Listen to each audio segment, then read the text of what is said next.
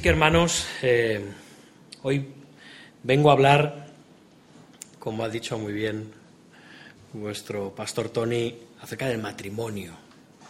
Sí, es un tema muchas veces conflictivo. Se dice que estos son este tipo de sermones que solo se predican en las bodas o cuando las cosas están yendo terriblemente mal en la iglesia por algún motivo. Y también se dice que es ese tipo de sermones que afectan más a los codos que al corazón. ¿Por qué digo lo de los codos? Porque está todo el mundo así, haciéndose así. Él, se lo hace a la esposa, la esposa se lo hace a él. Entonces parece que tiene un poder especial sobre los codos. Pero no suele afectar los corazones de las personas. O no como nos gustaría. O no de todos. O debido a, como decíamos al principio, que somos oidores olvidadizos, muchas veces tenemos que retomar este tema. Y es bueno que no siempre sea en el contexto de una boda. A ver, sé que no es una forma muy ortodoxa de empezar un sermón, pero me gustaría hacer una encuesta. ¿Cuántas personas hoy estáis aquí y estáis casados? Yo levanto la mano. Sin miedo, ¿eh? No voy a pedir nombres, ni... Bueno, somos unos cuantos, ¿no? Casados y casadas. ¿Y quién está en proceso? Ah, vosotros también. You're married. Great. 30 years. Awesome. Eh, en proyecto y, quién se plantea algún día ser esposo o esposa, padre o madre. Aquí he terminado la encuesta. O sea que esto es para todos. Esto es para todos. Y seguro que si preguntamos a los niños todos habrían dicho que también. Y gloria al Señor por ello. Hermanos, vivimos en el mundo llamado posmoderno, o yo ya no sé cómo llamarlo, si posmoderno o post-posmoderno.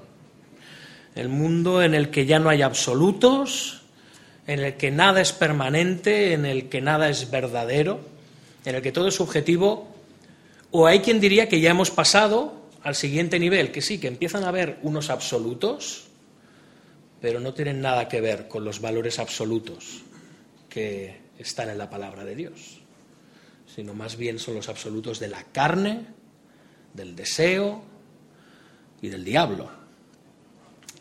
Da igual, la cuestión es que vivimos en tiempos complicados y, esta visión de la vida también es aplicable al matrimonio, eh, al matrimonio y a la familia. Habéis visto la bandera que ondea aquí abajo, ¿no? Nos fijábamos hace un rato, Tony y yo, y decíamos, vaya, Tony no se había dado cuenta que la habían colocado aquí. Eh, todo es discutible, todo depende de lo que sientes, todo depende de si te amas. Eh, se ve el matrimonio como algo trasnochado, como algo, me vais a permitir la expresión, carca, anquilosante. También es necesario, incluso se ve en algunos casos ya hasta perjudicial para el desarrollo de las sociedades, cuando durante siglos ha sido todo lo contrario, ha sido la célula fundamental del progreso y de la estabilidad de los pueblos y las civilizaciones. Se habla mucho hoy en día del heteropatriarcado, palabra horrorosa, pero se habla mucho de ella y de su influencia y de cómo esto ha transmitido esta visión trasnochada y antigua del hombre y de la mujer y de la unión entre ellos. ¿Me seguís?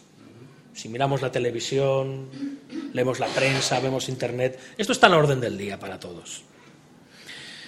Así que el matrimonio está bajo ataque, pero no debe sorprendernos porque siempre lo ha estado. Es preocupante que no solamente ahora esté bajo ataque en el mundo, sino que también lo esté en el seno de la Iglesia. Y contra ello debemos batallar, desde luego.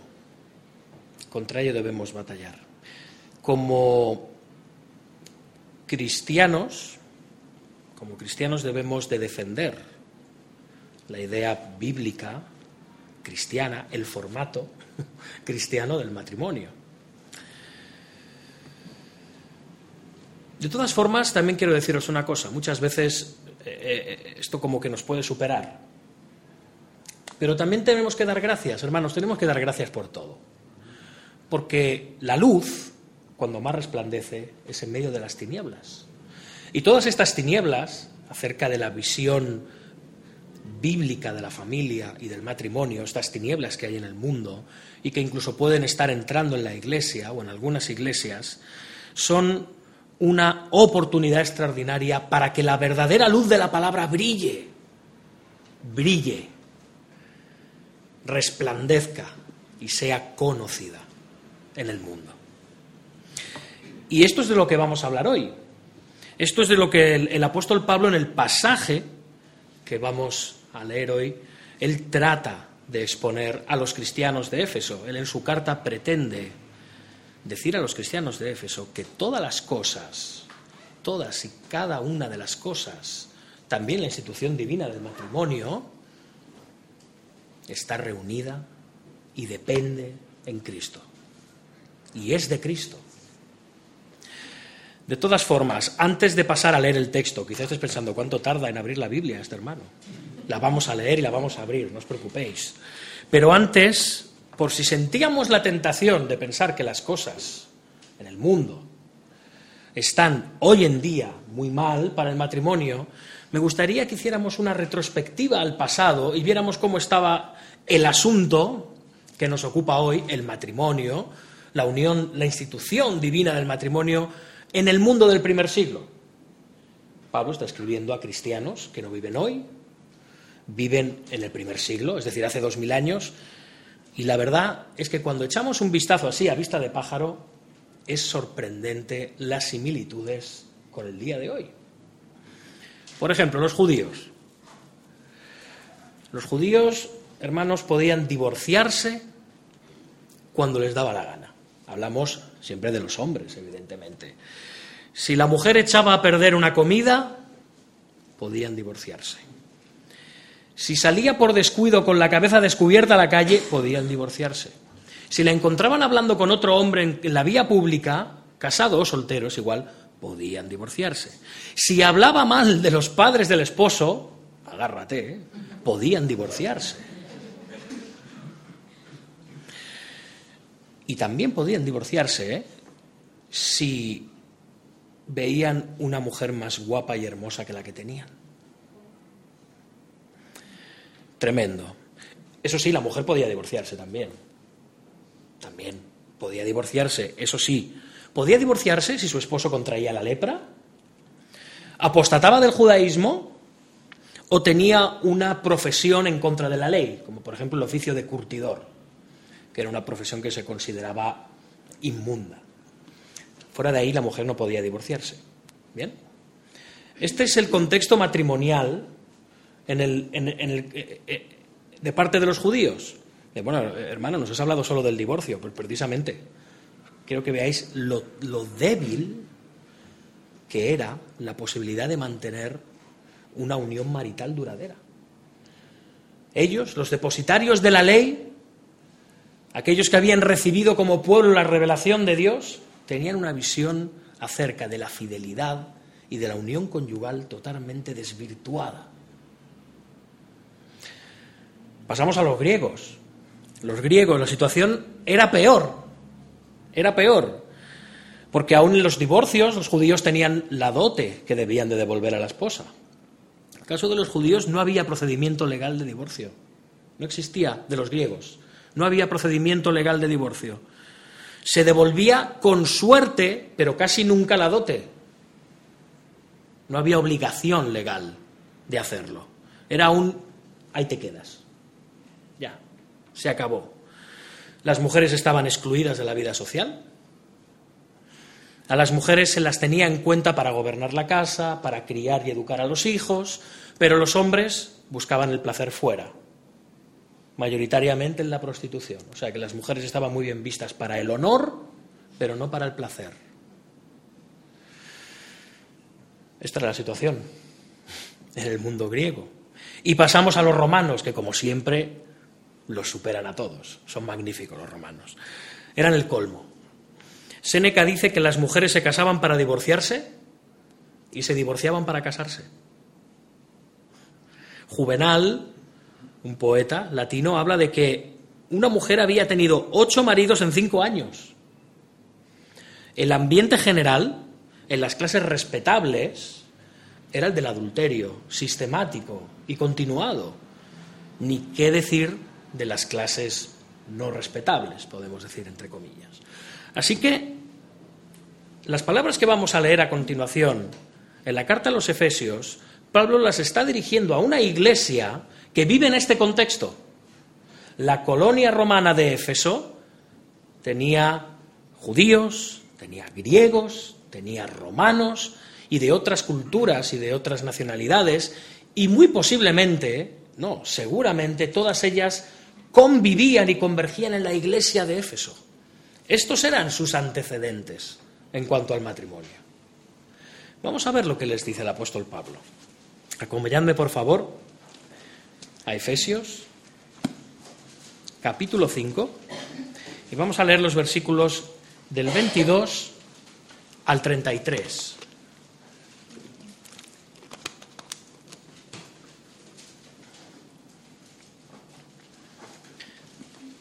Dice así el apóstol Pablo, dice así la palabra del Señor. Las casadas estén sujetas a sus propios maridos como al Señor, porque el marido es la cabeza de la mujer, así como Cristo es cabeza de la iglesia, la cual es su cuerpo, y Él es su Salvador. Así que, como la iglesia está sujeta a Cristo, así también las casadas lo estén a sus maridos en todo. Maridos, amad a vuestras mujeres como Cristo amó a la iglesia y se entregó a sí mismo por ella, para santificarla, habiéndola purificado en el lavamiento del agua por la palabra, a fin de presentársela a sí mismo, una iglesia gloriosa que no tuviese mancha, ni arruga, ni cosa semejante, sino que fuese santa y sin mancha. Así también los maridos deben amar a sus esposas como a sus mismos cuerpos. El que ama a su mujer, Asimismo se ama, porque nadie aborreció jamás a su propia carne, sino que la sustenta y la cuida, como también Cristo a la Iglesia. Porque somos miembros de su cuerpo, de su carne y de sus huesos. Por esto dejará el hombre a su padre y a su madre y se unirá a su mujer, y los dos serán una sola carne. Grande es este misterio. Mas yo digo esto respecto de Cristo y de la Iglesia por lo demás, cada uno de vosotros ame también a su mujer como a sí mismo y la mujer respete a su marido. Hasta aquí la palabra del Señor. Aquí tenemos consejos para el matrimonio hermosísimos, consejos preciosos para el matrimonio, que podemos leer en cuestión de minutos, pero es necesaria toda una vida de fidelidad y de entrega y de amor para ponerlos en práctica. Me vais a permitir, yo creo que el corazón del, pasaje, en un sentido estricto, sería el versículo 32, cuando dice el apóstol, este o grande es este misterio, mas yo digo esto respecto de Cristo y de la Iglesia. Y eso es de lo que me gustaría hablaros hoy, de las implicaciones espirituales que tiene el matrimonio. Muchas veces este tipo de sermones son altamente prácticos, y está bien que lo sean, pero si nos quedamos solo en la práctica y no entendemos qué es lo que motiva la práctica, podemos caer en hacer las cosas porque es lo que hay que hacer o porque es lo que me han dicho que haga. Y está bien. Como cristianos tenemos la capacidad, el poder y el anhelo de hacer y de obrar y de obedecer lo que dice la palabra pero también de entender por qué lo hacemos. Ese es el mejor combustible para todo aquello que hagamos en nuestra vida cristiana. Entender las implicaciones doctrinales, teológicas, cósmicas, universales y celestiales de todo aquello que estamos haciendo y viviendo y enseñando. Eh, para Pablo, lo estamos viendo claramente, el centro del matrimonio cristiano es Cristo, es Cristo mismo el mismísimo Señor. ¿Y su relación con la Iglesia? Es decir, la redención del pueblo de Dios. El centro del matrimonio es Cristo, el centro del matrimonio es la redención, el centro del matrimonio es la cruz, el centro del matrimonio es el Evangelio. Y el propósito de Pablo, en las palabras que hemos considerado, es mostrarnos que este misterio del Evangelio ya se ha dado a conocer y el matrimonio lo revela perfectamente. Es como una ilustración viviente del Evangelio. Nuestros matrimonios reflejan la gloria del Evangelio.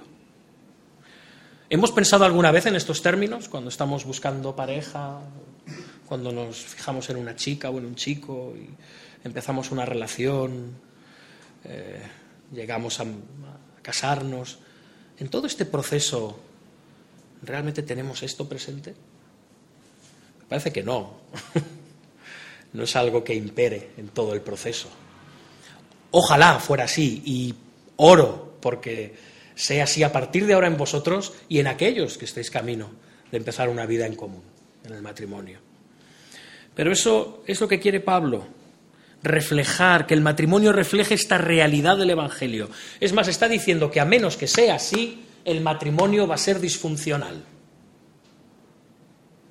Y está escribiendo a cristianos. Está escribiendo a verdaderos cristianos. El matrimonio que no refleja la gloria del Evangelio es un matrimonio disfuncional. O un mal matrimonio. Así que ya hemos visto, Pablo empieza hablando de las esposas, y yo voy a seguir haciendo lo mismo, ¿no? Creemos en la predicación expositiva, así que esposas, empiezo por vosotras porque estoy siendo expositivo, ¿eh? no porque seáis las primeras que tengáis que recibir ningún tipo de reprimenda.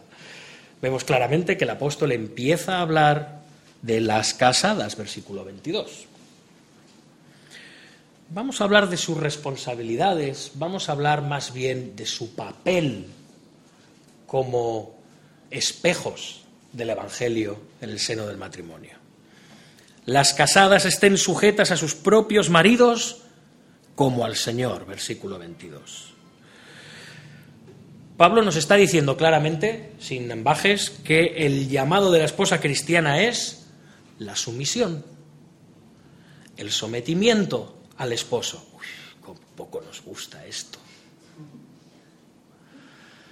Qué poco nos gusta esto y más en el mundo en el que vivimos, que todo lo que fomenta es precisamente lo contrario. Choca frontalmente con lo políticamente correcto que vemos allá afuera. Pero, hermanas, porque a vosotras me dirijo, estamos hablando de una sumisión verdadera, no la sumisión carnal que entiende el mundo, sino la verdadera sumisión cristiana, una sumisión gozosa y voluntaria. Es una sumisión gozosa y voluntaria. Iremos viendo por qué. ¿Cuál es el motivo de la sumisión?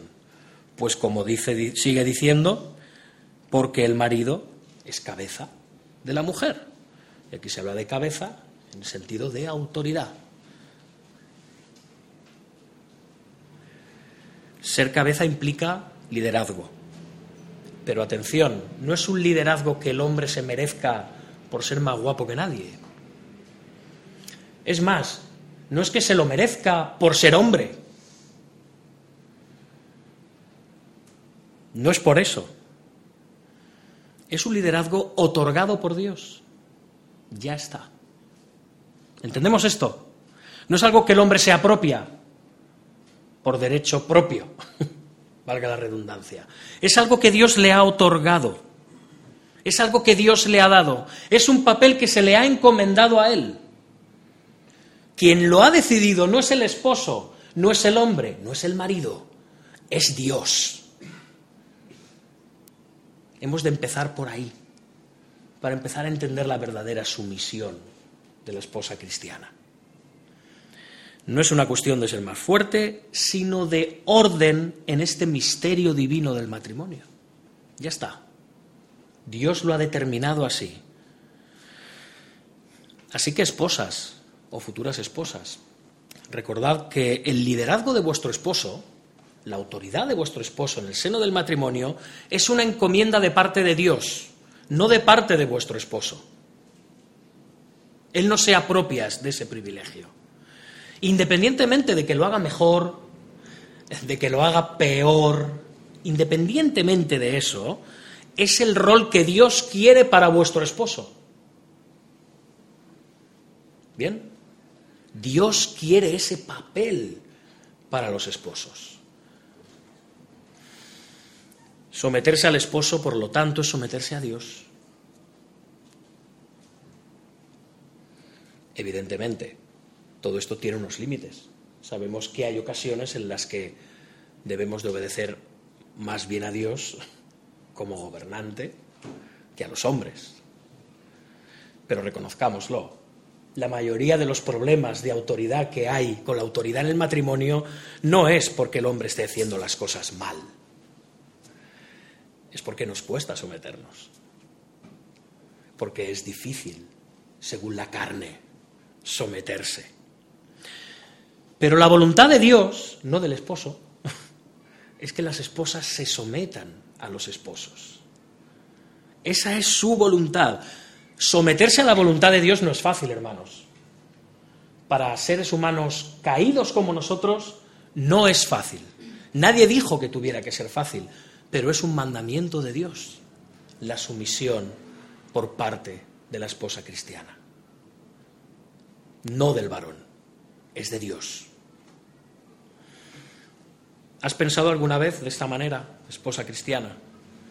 Cuando ves a tu esposo ejerciendo su autoridad en el hogar o en el matrimonio, ¿piensas en estos términos de que está Dios detrás de ello y no meramente tu esposo? ¿Que es Dios quien le ha puesto ahí? Y le ha puesto ahí para ti, esposa, especialmente para ti.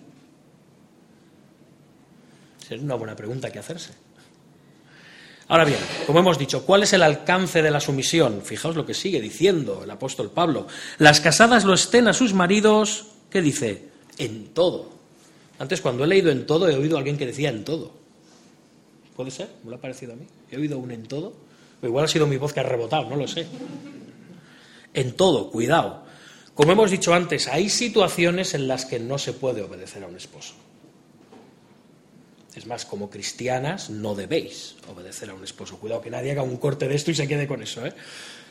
Hay ocasiones en las que cuando un esposo está yendo en contra de la voluntad de Dios, de una forma clara y manifiesta, evidentemente no puede haber sumisión en eso. Esto es importante que lo entendamos también. Pero, mm, esposas, mm, ¿Es vuestra primera reacción ante la autoridad del esposo restringir su liderazgo? Aun cuando no podamos decir en conciencia que está haciendo algo en contra de la voluntad de Dios. Muchísimas veces hay una lucha entre el esposo y la esposa y no es precisamente, no es precisamente porque el esposo está haciendo las cosas en contra de la voluntad de Dios sino simplemente en que no estamos de acuerdo, en que no nos parece bien, en que nos es molesto, en que nos agobia, en que no queremos darle la razón. Y repito, no estoy discutiendo de que a lo mejor estáis en lo cierto, pero la cuestión no es esa. La cuestión es que Dios quiere que los hombres, con sus aciertos y con sus errores, lleven la delantera del matrimonio. Ahora, vamos a encar un poco más, vamos a entrar un poco más. Dice que las casadas estén sujetas a sus maridos en todo, pero fijaos lo que dice ahora, como al Señor. Ah, esto como que da un respiro, ¿no? Como al Señor. Bueno, esto ya me empieza a gustar más. Porque solo veo la cara de mi esposo. Pero, ah, como al Señor. Vamos a ver qué quiere decir Pablo con esto. Este es el key de la cuestión. La sumisión de la esposa en la relación matrimonial es que refleja de una forma hermosa y única, por medio de una relación humana, la del hombre y la de la mujer, el Evangelio. El Evangelio de Jesucristo. La esposa debe expresar el mismo grado de sumisión al esposo que un creyente, hombre o mujer, manifiesta hacia Jesucristo. Es una entrega gozosa, es una entrega voluntaria. Hermanas, esto, entender esto nos pone de cara o os pone de cara con la calidad de vuestra relación con Dios. Y sí, sí, sé que son términos que no nos gustan oír. Estén muy tranquilos, esposos, ¿eh? Pero luego continúo con vosotros. ¿eh? Bueno, yo no, el apóstol Pablo continuó. Hermanas, entender esto nos pone cara a cara con nuestra relación con Dios y con la calidad de vuestro amor a Cristo. Evidentemente vuestro esposo no es el Señor. Supongo que ya os habéis dado cuenta, ¿no? No lo es. Pero en la medida que os sometáis a Él, estáis manifestando vuestra sumisión a Jesús. La sumisión de la esposa cristiana es proporcional a su devoción al Señor. Cuanta más devoción al Señor hay, más sumisión al esposo hay. Está relacionado intrínsecamente con nuestra santificación. Una estrecha relación con Cristo hará una sumisión voluntaria y gozosa de, parte de la esposa hacia el esposo. Porque repetimos, no se os obliga. La verdadera sumisión no tiene que ver con la obligación, sino con la voluntariedad. Y hay imitación de Cristo en ello, porque el mismo Señor Jesucristo se humilló. El mismo Señor Jesucristo se sometió. Dios, el Hijo, la segunda persona de la Trinidad, se humilla, se despoja de sí mismo y se somete a vivir como un hombre bajo la voluntad del Padre hasta la muerte y muerte de cruz. Si el Señor Jesucristo, Dios encarnado, bien pudo someterse, ¿Podréis vosotras, esposas cristianas, someteros por amor a Él, que se entregó hasta el fin por vosotras? Así que al final, hablamos de sumisión, de sumisión, pero esta sumisión no es una sumisión de un ser inferior a uno superior, repito, no se trata de eso. Es para ilustrarlo, como cuando estamos tendiendo una mano. Yo estoy tendiendo la mano para ayudar a alguien a levantarse. Pero ¿quién da la orden? ¿La mano o el cerebro? ¿Quién? El cerebro. Pero bien, el cerebro puede dar la orden, pero si no hay mano, ¿puedo ejecutar esa acción de levantar a alguien? Entendemos la relación, la, no sé si es una palabra muy técnica, simbiosis, la unión que hay entre hombre y esposo, perdón, entre hombre y mujer la vemos, la entendemos ahora. El hombre gobierna, pero sin la, como el cerebro gobierna el cuerpo, pero sin un cuerpo que atienda esas órdenes, el cerebro no es nada. El cuerpo se somete a la mente para hacer aquello que la mente ordena. Pero el cerebro sin ese cuerpo no puede hacer absolutamente nada. Hay un trabajo común, un trabajo conjunto. Entendemos ahora lo de ser una sola carne. Así que, de nuevo, hermanas, la sumisión al esposo no está libre de la influencia del pecado. Es difícil, pero es un hermoso reto para vosotras. Es un hermoso reto y un gran privilegio. Así que, esposas cristianas, estas enseñanzas de Pablo no están ancladas ni en el machismo, ni en la misoginia, ni en el contexto de la época, más bien todo lo contrario. Ah, tiene serias implicaciones teológicas. Tiene implicaciones en la creación, porque el hombre fue creado a gloria de Dios, pero la esposa fue creada a gloria del varón.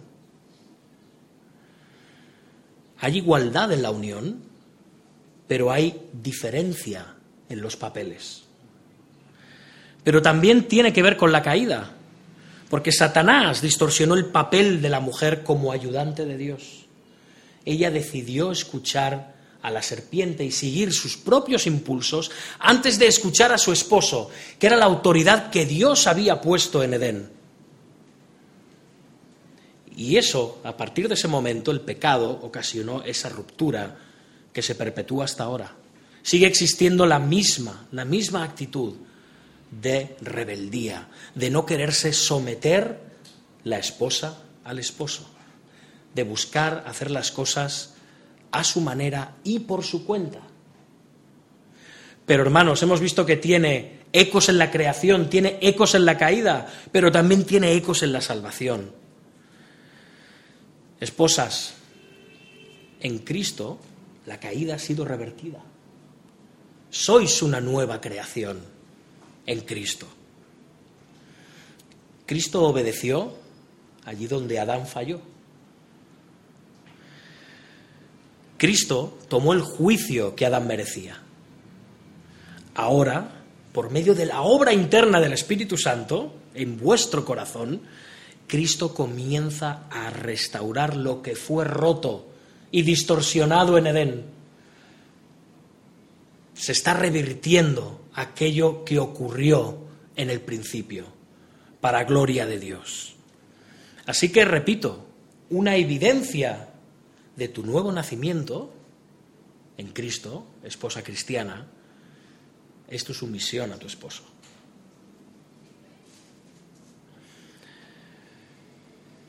Así que, como hemos dicho, no es una fórmula el matrimonio ni la sumisión cristiana para denigrar y subyugar a la mujer, someterla. No, no, no, no, al contrario, sino una forma de expresar la libertad que Cristo ha ganado para ti en la cruz. Puedes someterte voluntariamente y gozosamente a tu esposo. Antes no podías. Muerta en tus delitos y pecados, no podías. Ahora puedes. Y además es una forma maravillosa, como hemos dicho, de reflejar el poder, la belleza, la santidad y la transformación del Evangelio. Para tu familia, para tus hijos, para tus vecinos, creyentes y no creyentes. Así estamos convirtiendo el matrimonio en un arma evangelizadora potentísima, lo cual es un gozoso privilegio, pero de la misma manera, en la medida en la que tú no te sometas a la jefatura de tu esposo, estás oscureciendo la gloria del Evangelio por medio del tipo de vida que llevas. Así que es un gran reto, un gran desafío, pero también, hermanas, es un gran privilegio que se os ha encomendado a vosotras. Y hasta aquí, con las esposas. De verdad, visto lo visto, uno pudiera pensar que vaya papelón nos ha caído. Nos viene, realmente, nos toca la peor parte. Nos toca la peor parte, la más demandante dentro del vínculo del matrimonio. Suena como, a veces, como que nos, oprime, no nos deja ser nosotras, no nos... No. Pero si pensamos desde una perspectiva meramente carnal, caída, podemos llegar a esta conclusión. Porque tenemos una visión caída de la sumisión y tenemos una visión caída de la jefatura. Sin embargo, ¿realmente, hermanas, creéis que quien tiene el papel más difícil en el matrimonio es la esposa? Bueno, pues vamos a seguir leyendo. Vamos al versículo 25, hermanos. Maridos, amad a vuestras mujeres, así como Cristo amó a la iglesia y se entregó a sí mismo por ella. Vamos a volver a leerlo, por favor. Maridos, maridos, amad a vuestras mujeres, así como Cristo amó a la iglesia y se entregó a sí mismo por ella. Maridos, amad, como Cristo amó y se entregó. Tenemos que amar como Cristo y entregarnos. Amar, mira que nos cuesta, ¿eh? Entregarnos también nos cuesta. Pero es que si además nos dicen que es como Cristo, amigo, ¿de qué se nos está hablando aquí? ¿Seguimos pensando que imitar a Cristo es el papel más fácil dentro del matrimonio? ¿cuál de los dos papeles reviste mayor responsabilidad? Os lo digo porque a vosotras no se os pide que améis a vuestros esposos. Como Cristo se entregó. No, no se os pide. Con esto no estoy diciendo que no tengáis que amar a vuestros esposos. ¿eh? Hay que amar a vuestros esposos, hermanas. Y los amáis. Pero no se os está pidiendo eso. Se le está pidiendo al esposo. Y como he dicho, problemas que hemos visto la sumisión y la autoridad en el matrimonio de maneras meramente carnales, pero Pablo está hablando en términos espirituales, enormemente espirituales. Viendo así las cosas, ¿queda alguna duda de quién tiene mayor carga y responsabilidad? Es más, ¿queda alguna duda de a quién se le van a pedir más cuentas en la unión, en, el, el seno del matrimonio? ¿En la unión marital? Creo que es al esposo a quien más se le pide o a quien más se le da, más se le exigirá. Ahora bien, es un amor, hermanos, el que tenemos que ejercer que va más allá de lo que el mundo entiende por amor. El amor que tenemos que ejercer hacia nuestras esposas no es un amor con forma de corazón es un amor con forma de cruz.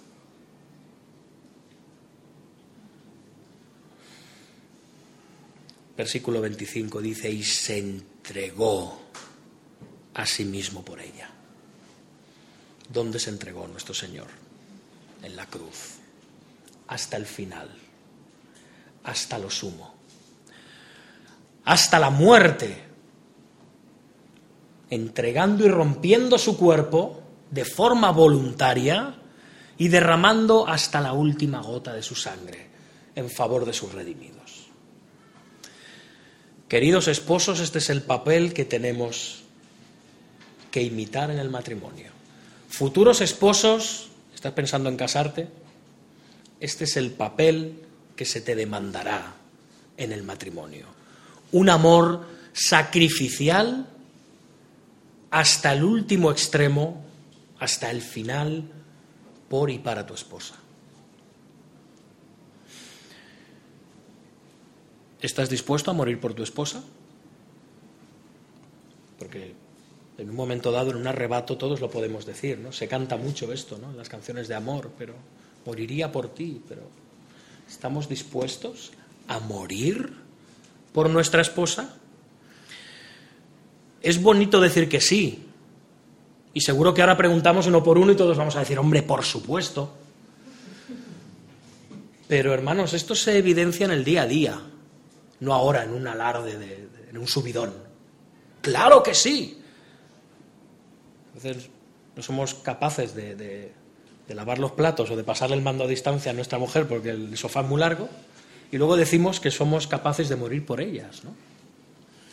Es en lo cotidiano, es en el día a día como se evidencia que estamos amando de verdad a nuestras esposas con entrega absoluta.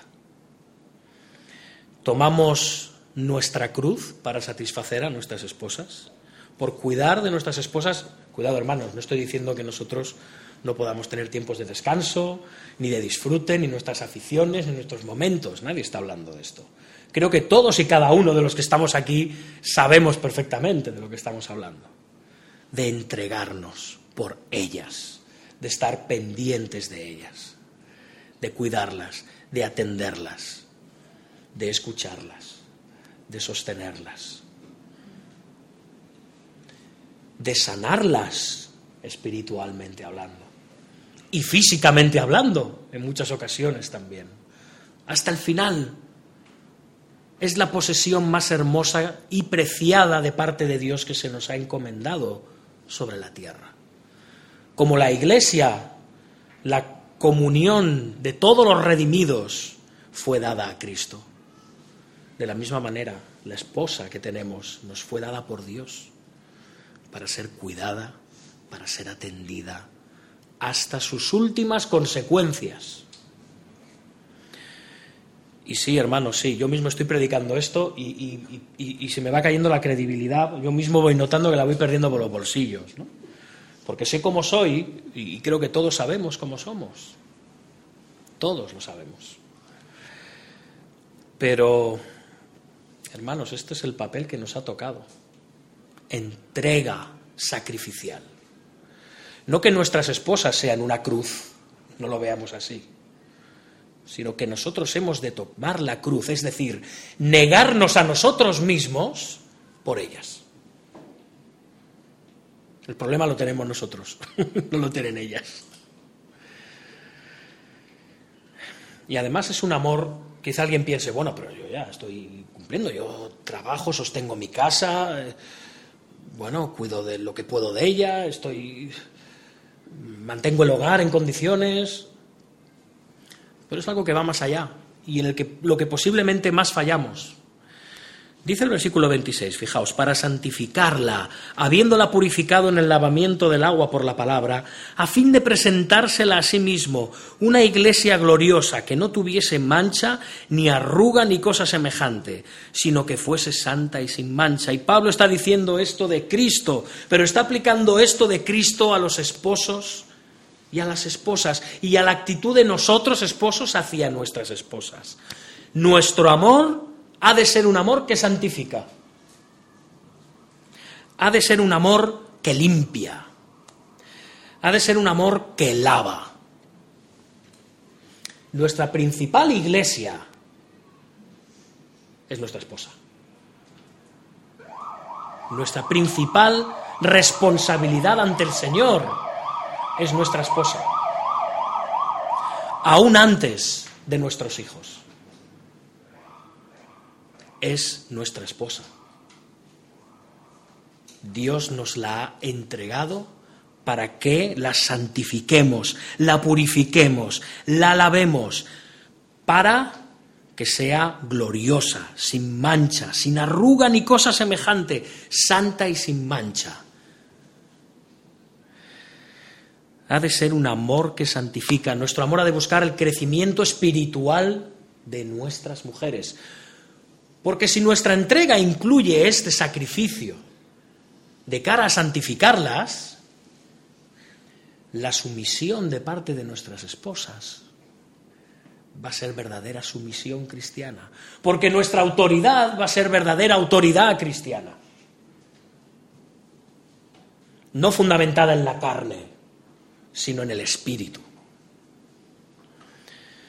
Así que nuestra responsabilidad eh, eh, es esa. Está ejemplificada en el Antiguo Testamento. Vemos como Israel muchas veces habla de, perdón, como la Biblia habla eh, de Israel como una esposa infiel, incluso a veces como una ramera, esto es llevarlo al extremo, entendemos es una hipérbole, hablando por su infidelidad a Dios el esposo, pero permanente y sistemáticamente Dios rescata a esa mujer de Egipto un pueblo infiel y lo santifica a pesar de su rebelión. Y también lo saca de Babilonia, a pesar de su rebelión, lo limpia y lo santifica y lo purifica. Y no solo le provee materialmente, sino también le provee principalmente espiritualmente. Restaura a Israel espiritualmente. Nosotros esposos tenemos que restaurar a nuestras esposas espiritualmente. Para eso, evidentemente, tenemos que restaurarnos a nosotros espiritualmente y crecer en santidad nosotros mismos. No podemos pretender para nuestras mujeres lo que tampoco nosotros estamos dispuestos a hacer. Estás creciendo en el conocimiento del Señor, estás creciendo en intimidad con Él, en sabiduría con Él, en santidad en definitiva. Le estás buscando. Así que eso es lo que tenemos que hacer. Eh,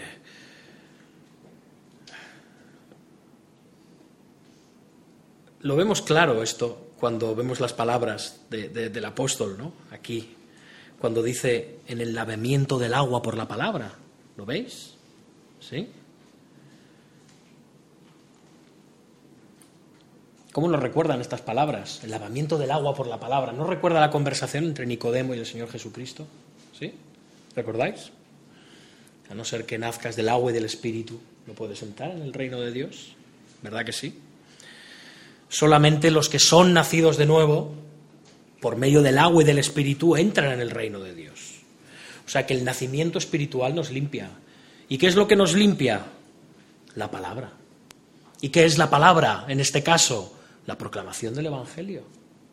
Es aquello que nos hace renacer a nueva vida. Eso es lo que nos lava.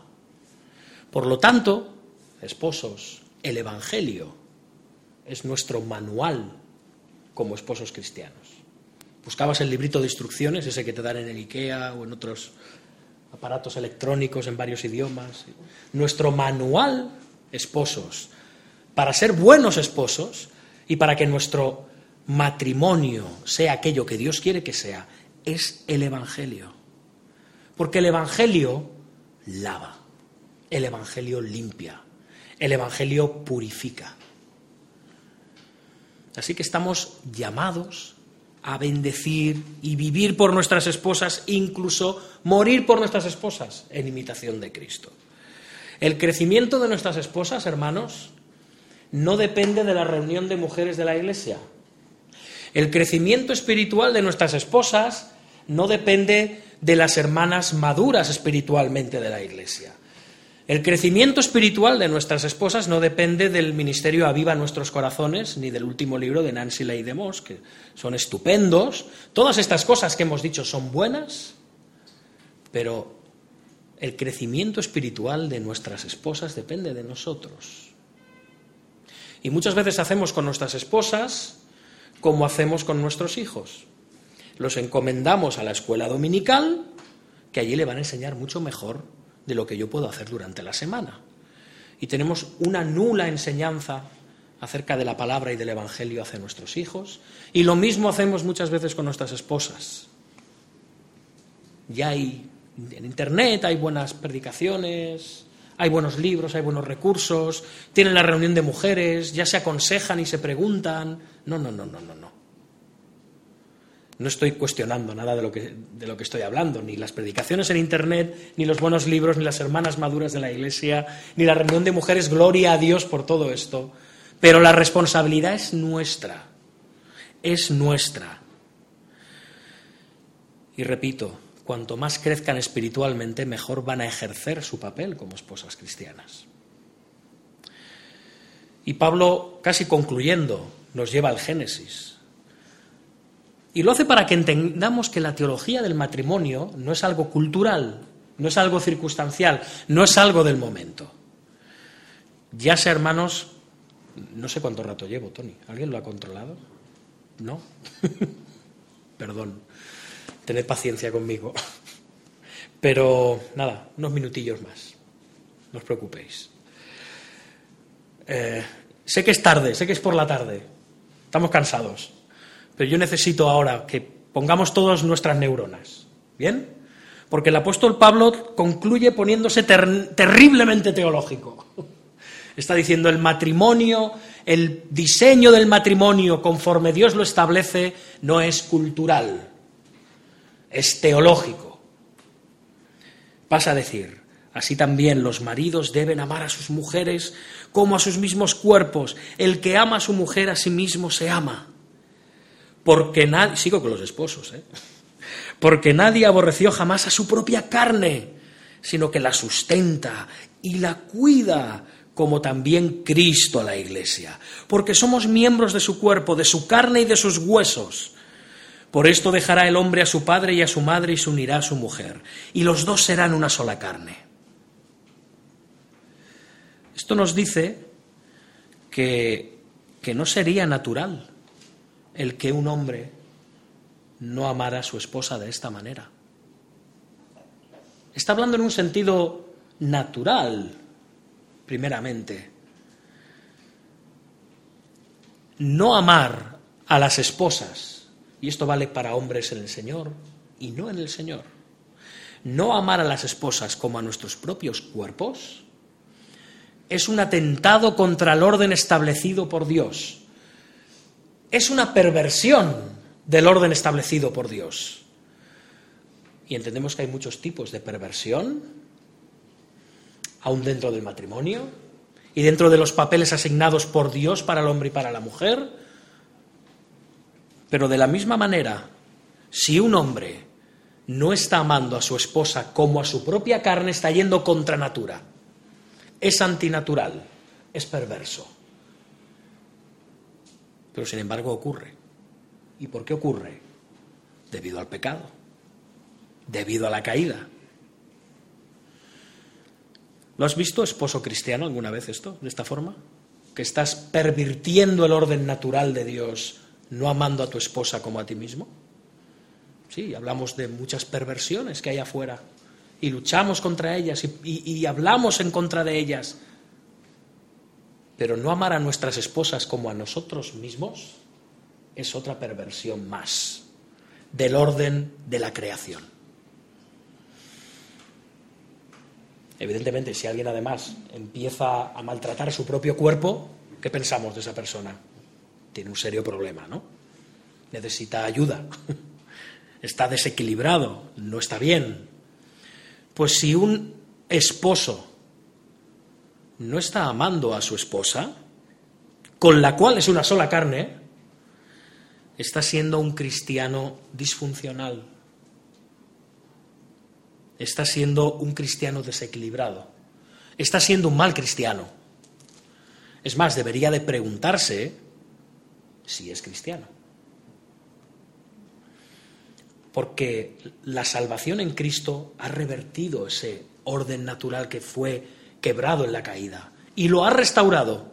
Por lo tanto, empezar a amar a nuestras esposas como a nuestro propio cuerpo tiene que empezar a ser algo que brote naturalmente de lo más profundo de nuestras almas. Y sí, hay lucha con el viejo hombre, por supuesto. No podemos caer en el idealismo. de que ya está todo solucionado. La esposa tiene problemas con su sumisión al hombre y el esposo tiene problemas con su amor y entrega hacia la esposa. Pero tenemos a Cristo, que Él ha abierto el camino para que nosotros podamos empezar a revertir aquello que la caída destruyó Así que, hermanos, eh, amamos a nuestras esposas por encima de nuestros intereses. Sería un buen tema para poner en oración hoy, cuando lleguemos a casa. ¿Te has planteado alguna vez la responsabilidad que tienes hacia tu esposa de esta manera? Y lo mismo valdría para las esposas. Esposas, ¿os costaría amar a Cristo si literalmente fuera vuestro marido? Pensad en el Señor encarnado. ¿Sería difícil amar a un hombre así? ¿Y someterse a un hombre así? A eso estáis llamadas a hacer con vuestros maridos. ¿Entendéis ahora el verdadero alcance de la sumisión de la esposa cristiana? Y esposos, ¿Comprendéis que el manual de instrucciones en vuestro matrimonio es el Evangelio? La entrega de Cristo por su pueblo. Por supuesto, lo hemos dicho, somos pecadores, somos débiles, somos rebeldes, somos egoístas, pero Cristo ya ha cubierto todas estas faltas.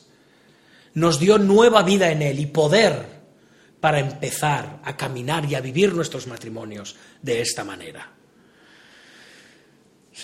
que cada día le pidamos, juntos o por separado, en el hogar, los matrimonios, ayuda al Señor para que nos ayude a crecer en semejanza de Él, como un reflejo del Evangelio. ¿Lo haces o dejas que las cosas vayan como vayan? Te levantas por la mañana y dices, bueno, a ver qué pasa hoy, Señor. Ayúdame a aguantar, Señor. No, hermanos, Buscad a Cristo, buscad su poder, porque tenéis poder. En Él tenéis poder, no en vosotros mismos.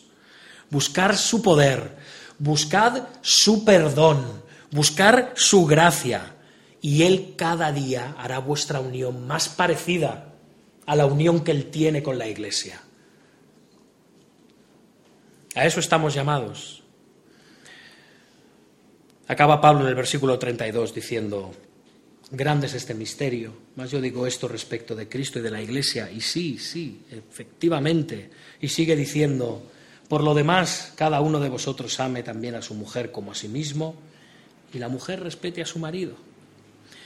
Y es un gran misterio, y cierto que lo es, cierto que lo es.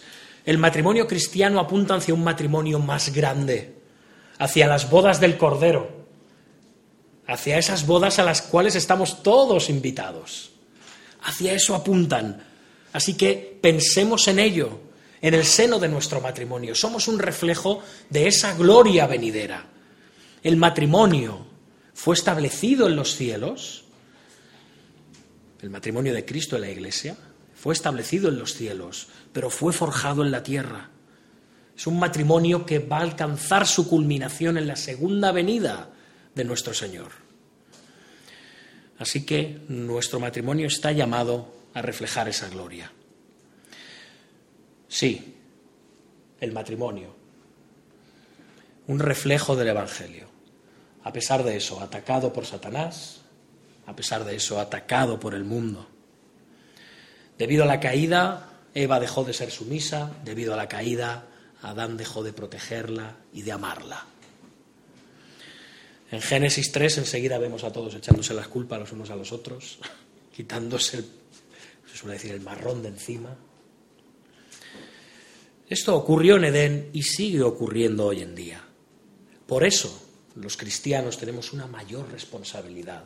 A nosotros que se nos ha devuelto al Edén por medio de Jesucristo, se nos ha llevado de vuelta al reino de Dios. Tenemos la gran responsabilidad, como una forma más de evangelizar, de mostrar al mundo cuál es la verdadera relación de Cristo con aquellos que Él ha redimido, por medio de tener matrimonios que reflejen esa realidad espiritual y eterna que es el Evangelio.